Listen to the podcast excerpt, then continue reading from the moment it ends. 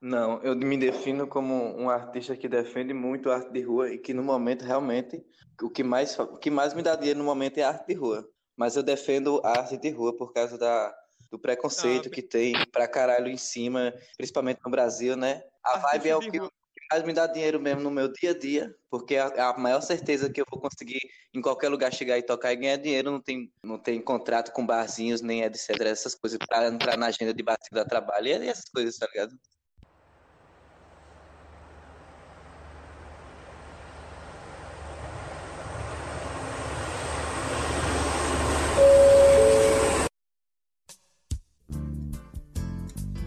Pessoal, fiquem agora com o nosso segundo episódio do Revelar, tá certo? Com a participação de Sol Xamã. Viver de arte no Brasil, cara, meu Deus. É, é, quase dizer, é quase dizer que é uma pessoa louca. Porque as pessoas chegam para mim. para mim não chega, não, né? Mas já eu vejo outras pessoas falando. Incrivelmente, ninguém nunca chegou para mim e disse: por que tu não vai trabalhar? Não. A galera chegou para mim e disse: é, nossa, realmente, esse cara não devia estar tá fazendo outra coisa, não. Nem que ele esteja tocando na rua, mas pelo menos ele está fazendo o que ele veio fazer no mundo. Veio tocar? Beleza, nem que seja no tocar dentro de qualquer lugar, dentro, sabe? Não importa onde seja. Sou um passarinho cantando, eu vim cantar, eu tô cantando. Queria saber de onde Pronto. tu tira boa parte das tuas inspirações, como é que tu faz? Boa parte das minhas inspirações eu tiro do dia a dia da vida, dos sentimentos que a gente sente no dia a dia de, de todos os tipos de relacionamentos, de amizades, de família, de amores e desamores. Nossa, Mas tu tem nossa algum, algum artista que tu se inspira no som dele, não? Então, eu gosto. O que eu mais, o que mais faz eu me inspirar, assim, são coisas de raiz folclóricas, sabe? Tipo como os sambistas, os principais sambistas, como os principais cantores de coco, como o Jackson do Pandeiro, como a voz de Luiz Gonzaga, a, a, poesia do Nordeste, a forma que ela é feita, a, a, o cordel, né, a literatura de cordel é lindo. Então, tu pode ver que minhas músicas, a maioria ou todas, a poesia, ela pode não ser cantada, pode ser só recitada, que já é um canto também, né? Uma forma de cantar também. Ela é a métrica dela todinha é na métrica de literatura de cordel, dos cantores de coco, de repentistas. Por isso que agora eu comprei um pandeiro também, já tô querendo me envolver também com novos ares, novas sonoridades. Já tá tocando mais. Pandeiro e pandeiro é difícil de tocar. É, tô treinando. Os vizinhos já estão reclamando. Tem que ir se acostumando, né? Tem que ir se acostumando, né, velho? Sim, se sim. adaptando. Sim, é um novo campo, né? A gaita também, principalmente. Tá tocando gaita também? Tô, tô misturando gaita com pandeiro e violão. E a voz, Cara, né, que é o... Gaita com pandeiro... Gaita é aquela pequenininha mesmo, né? É, não, a gaita é de oito, de oito, de oito tons. Não, de oito notas, que é do tom dó a minha. Já tem algum som gravado, né, com essa pegada? Não, gravado não, comecei agora. Tipo, eu quero que tentar fazer o máximo de som possível comigo mesmo, sabe? Uhum. Sem não, não ser muito preciso ter mais mais pessoas, porque na verdade a pessoa viaja só, então se der para fazer o máximo de som possível comigo mesmo, sabe? É, tocar na hora é, é fogo. É. Quando a pessoa já tiver, tipo, mais remuneração e tiver, tipo, a condição de contratar um amigo para tocar junto, é, vai ser lindo, vai ser bonito demais. Ô Sol, é, como a gente tá falando de arte de rua, né? O quanto é difícil a pessoa iniciar na arte de rua e conseguir algum lugar para tocar e tal. Tu sofreu muito com isso? Então, a primeira vez que eu fui tocar na rua não foi nem na Paraíba. Não sei se vocês sabem disso, foi em Pernambuco. Ah, não, foi em Pernambuco. Foi quando eu cheguei em Pernambuco, na rodoviária de Pernambuco. Tava com uma menina chamada. Eu tava. Namorei com ela dois meses e meio. Eu morei com ela em Lagoa de Roça, antes de sair da Paraíba. Eu tava. Antes de, de sair da Paraíba, eu tava trabalhando como segurança com Marcelão. Eu trabalhava com uma moto e fazia rondas em três cidades, até em sítios. Aí conheci uma menina numa casa noturna. Eu gostei dela, ela gostou de mim. Ela trabalhava com corpo. Mas eu nunca tive preconceito contra isso. Eu fui conhecendo as meninas, tá ligado? A noite delas. Toda noite a gente fazia uma ronda em três cidades e voltava para essa casa noturna para finalizar a ronda. E, velho, a pessoa conhecendo o dia das pessoas, conhecendo a alma, conhecendo o porquê de tudo, tá ligado? Você vê, nossa, velho, são pessoas com alma, são pessoas com coração, são pessoas que não escolheram realmente alguma coisa. O mundo hoje em dia que às vezes não dá opção para as pessoas, sabe? E é isso. E ah, foi uma. Eu encontrei pessoas maravilhosas nesse lugar. E me apaixonei por essa menina chamada. A gente morou, tipo, dois meses lá em Lagoa de Roça. E mais dois meses e meio lá em Ponta de Pedra, Pernambuco. E eu toquei na rodoviária de Pernambuco porque a gente não tava com grana pra pegar um táxi pra ir pra Ponta de Pedra. Porque Recife, né, é bem longe de Ponta de Pedra. Recife é a capital mesmo. Ponta de Pedra é o litoral no- indo pro sul, assim, quase indo pra Lagoa já. Aí pronto, eu toquei em frente ao, ao- à rodoviária, umas, tipo uns 40 minutos. Aí apareceu um segurança dizendo que eu não podia tocar. E se eu continuasse, eles iam quebrar meu instrumento ou roubar e eu levar pra lá e dizer que eu ia perder meus materiais. Isso na mesma hora que tinha um cara doando assim um, algum uma quantia de dinheiro que eu não lembro. E eu tinha botado uma placa tipo ajude a gente a voltar pra casa. Tava eu e um do lado do outro. Aí eu me lembro que esse cara era um jornalista, alguma coisa assim. Era um, era um jornalista mesmo. Não sei se era um jornalista de TV local, ou de rádio, ou de jornal online. Não, não, não especificou. Eu sei que ele ficou agredido com a situação, que ele, ele se sentiu agredido também ali. Disse: é uma arte desse artista, ele tá aqui, ele tá se expondo, ele, ele não tá vendendo nada ele tá se comunicando, você não pode, a partir do momento que você proíbe ele de se comunicar comigo ou com outra pessoa, não importa se é uma comunicação com música ou com, com canto, ele não está incomodando ninguém, não tem ninguém reclamando da comunicação dele, vocês estão errados, e esse, isso que tá acontecendo aqui vai ser assunto para o material amanhã do jornal, não sei que jornal era. Eu sei que eu agradeci a ele que ele me ajudou muito, ele me deu 20 conto depois, e era o dinheiro que tava faltando praticamente, e ainda me deu um dinheiro para comer. A gente comeu e foi pra Ponta de Pedras. Foi a primeira vez que eu toquei na rua por necessidade mesmo, assim. A necessidade sempre abre portas, né? Faz a gente E ter a coragem para as coisas. Tu tocou, já desse o que falar, né? Aparecendo no jornal no outro dia, olha aí. É, eu não sei nem que tipo de jornal era, né? Mas é isso. Já, sei que, tipo, já me surpreendeu. Tem mais pessoas boas no mundo do que pessoas ruins, cara. Tenho certeza. Apesar que acho que não existe pessoas ruins e pessoas boas, existe atitudes, não? E existe atitudes, tá certíssimo. Já, já que você falou nisso, eu também não acredito que existe pessoas boas e pessoas ruins. Existem situações. A pessoa que me ajudou hoje, amanhã pode agir como, como uma pessoa otária. E depois de amanhã pode agir como uma pessoa boa. Oscila, né? Mas ainda bem que existe gente como esse jornalista que ainda aprecia pouco de arte, né? Um rapaz tocando assim na rua, ele consegue apreciar. Pouca gente que hoje vê uma, uma Sim. pessoa assim consegue apreciar a arte dela, tá ligado? Uma pessoa na rua fazendo uma arte. Acho que é Sim, por isso que também, verdade. anteriormente, a gente perguntava falando contigo, esses preconceitos, tipo assim, já sofresse outra, outros preconceitos em questão de polícia, assim, falar contigo em outros lugares. Já. A primeira vez que eu fui tocar no banco foi em Paulo Afonso, Bahia. A primeira vez chamaram uma senhora chamou a polícia dizendo que eu estava abordando as pessoas pedindo dinheiro. Aí a polícia chegou, calma. É, diga aí. Foi uma senhora super rica, super cheia de ouros. Não sei se era falso, mas eu sei que a alma dela, a alma dela não estava muito verdadeira. Eu sei que ela já tinha ido embora quando a polícia chegou. Eu tava com o olho fechado, pra tu ter ideia, eu tava cantando alguma música, talvez de Caetano Veloso, não sei. Aí, tipo, eu abri o olho, tava uns dois ou três policiais na minha frente.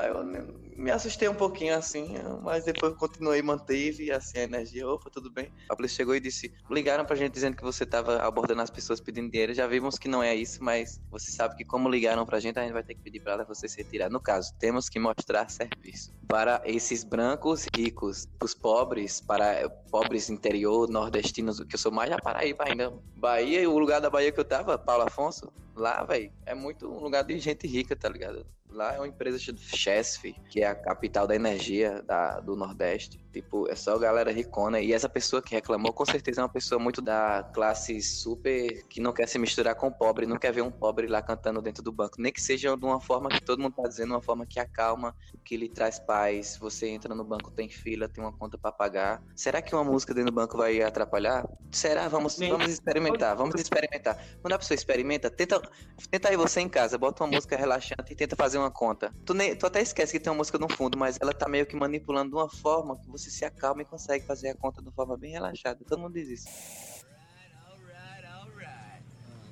Qual foi o canto assim que tu to- tocou, assim, que mais gostou assim de tocar? O canto que eu mais gostei de tocar, sinceramente, Diga. pela emoção e por ser atualmente, talvez, não sei. Mas A vida do ser humano é muito orgânica, muito químicas aqui que organizam no nosso, nosso organismo. Então, é, foi em Tenebra agora, cara. Porque o Tenebra, meu irmão, eu fui tantas, tantas vezes, dos 16, 17, 18, 19, 20, até os 21 anos, e quando para 22 que eu fui viajar. Cara, nossa, eu, eu fui tantos eventos em Campina Grande para um dia voltar e poder eu tocar. Eu já fui em eventos do- dos meus melhores amigos, né? Como o irmão de Horus, né? Que é Túlio. É, caralho, é foda. Só emoção. Eu tô emocionado até agora. Eu não acredito, não. Eu fiquei meio que em êxtase lá no começo e tudo mais. Depois eu fui me acostumando.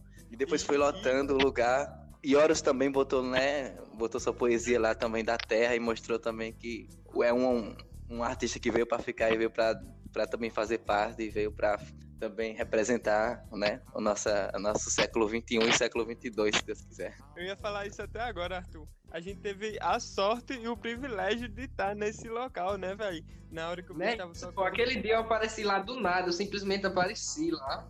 Eu vi sol tocando ao vivo. Cara, aquele dia foi. Ninguém tem vídeos, viu? É isso, pô, ninguém gravou naquele dia. Emoção demais. Que... Túlio, Túlio mesmo disse que ficou muito emocionado, não gravou quase nada, gravou um pouquinho de nada, assim, três segundos de um, uma... de um story. Teve uma hora que o bicho gravou, mas o celular deu pau, tá ligado? Foi mesmo, foi mesmo. O bicho até falou, velho.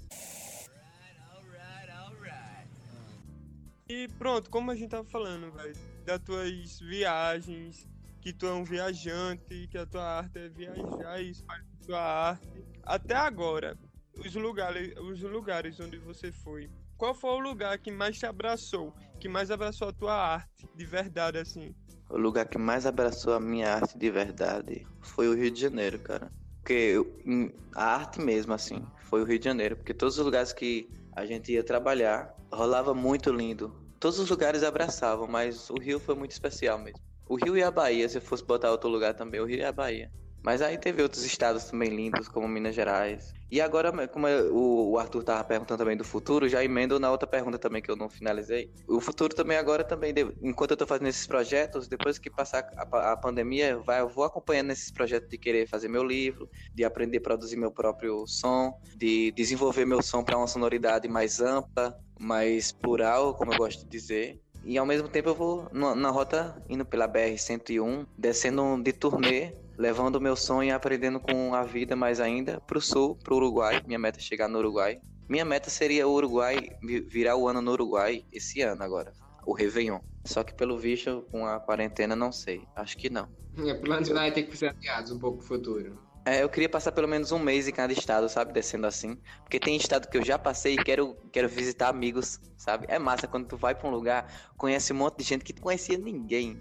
Aí tu vai se embora, é um chororô da bexiga, teu coração chora também. E depois que tu volta, velho, é muito lindo. Porque são, são amigos que tu conheceu na estrada, é um amigo diferente, é uma sensação diferente. E tu vai fazer esse rolê de novo agora? Vou descer pro sul, sim, quando terminar isso tudo, inventarem os cientistas aí conseguirem inventar a vacina, que eu acredito que já inventaram, né? Eu acho é, que tem tudo umas é aí que estão bem adiantadas. Tem a, a de Oxford, e tem. Se não me engano, tem uma do, da Austrália também que tava para sair. Alguma coisa assim. Tem umas pesquisas aí também brasileiras que vão fazer com cannabis, né? Não sei se vocês sabem. Tava vendo, eu, vendo esse dia num documentário, numa, um pequeno documentário, numa entrevista também, assim, ao vivo, assim. Um pesquisador de Campina Grande aí da Paraíba, um, pesquisador acho que da Bahia e outra pessoa não sei se era de Brasília. Aí estavam dizendo que tava, vai ter pesquisa e, e, vão e vão escolher não sei quantas pessoas do Brasil e tem que ser o máximo de pessoas mais plurais também, mais lugares mais afastados, mais diferentes do Brasil possíveis para fazer uma, essa pesquisa. Eles vão dar THC a todo mundo para. E já foi aprovado também no Congresso, parece. Essa pesquisa vai rolar mesmo. E vai ser na Paraíba, alguma coisa assim. E, Opa, será tipo... que é Campina Grande? Eu tô à disposição aqui.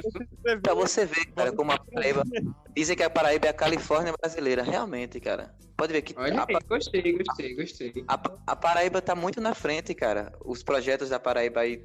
Já tem gente aí plantando de forma medicinal, com já legalizado pelo Congresso, né? Vocês sabem. Já passou no Fantástico quando não tava, mas hoje em dia já tá. Interessantíssimo. É, aí tá bem pra frente já as pesquisas. E aí, essa galera dessa pesquisa que vai fazer essa outra pesquisa aí, mas dizem que a pesquisa vai durar pelo menos seis meses, tá ligado? Então vai ser esses seis meses para eles pesquisarem entrarem mais aí no mundo canábico, no mundo da, dos canabinoides, da, da, do THC e da maconha, para ver. Tem muita coisa ainda que a gente não conhece, né? E olha que a gente pesquisa, tem muito estudo sobre isso, não, não tem há tanto tempo, tem há tempos, né? Mas não, imagine se já fosse legalizado há muito mais tempo. Tem países legalizando agora, tá ligado? Imagine se nunca tivesse tido nenhum tipo de preconceito sobre essa medicina, como o mundo estaria avançado hoje em dia. Para mim, a solução econômica para o Brasil, para a falta do dinheiro na saúde, a falta do dinheiro nas escolas, na educação, na segurança e etc., é ter um comércio de THC, cara. Eu acho que dinheiro não vai faltar depois disso. É só esperar a gente avançar mais nessa da, da, da liberação. Tá? Entramos no assunto, entra no assunto que só chama ama, né? E, e a gente falando de estudo, teve um estudo que saiu recentemente que tava falando que a cannabis, né, não é mais considerada uma droga. É fake essa notícia aí. Que a OMS, né? A Organização Mundial da Saúde tinha postado, disse, a, era isso, fake, dizendo que tinha postado que a maconha não era mais considerada como droga ilícita, não estava mais na lista de drogas ilícitas. Só que na verdade a OMS não tinha publicado nada ainda, não tinha se declarado nada a respeito. Aí depois de uns quatro dias eh, todo mundo descobriu que era fake. Eu pesquisei logo quando eu vi isso, eu, eu quase chorei, quase jo- me joguei no chão, eu gritei mãe, mãe, eu sabia mãe, eu disse mãe, mas não, não era não, era fake. velho. Eu acho que quem fez esse fake, velho, ele queria mexer nos nossos corações, ele sabe que pega na ferida. E aí, essa galera, grande abraço pra vocês. Aqui fica mais um episódio do Rebelarte. Eu sou Horus, espero que vocês fiquem bem e na paz. Até a próxima aí, galera. Quem não lembra é Bruno que tava bêbado pra caralho. E- Corta- É melhor não falar.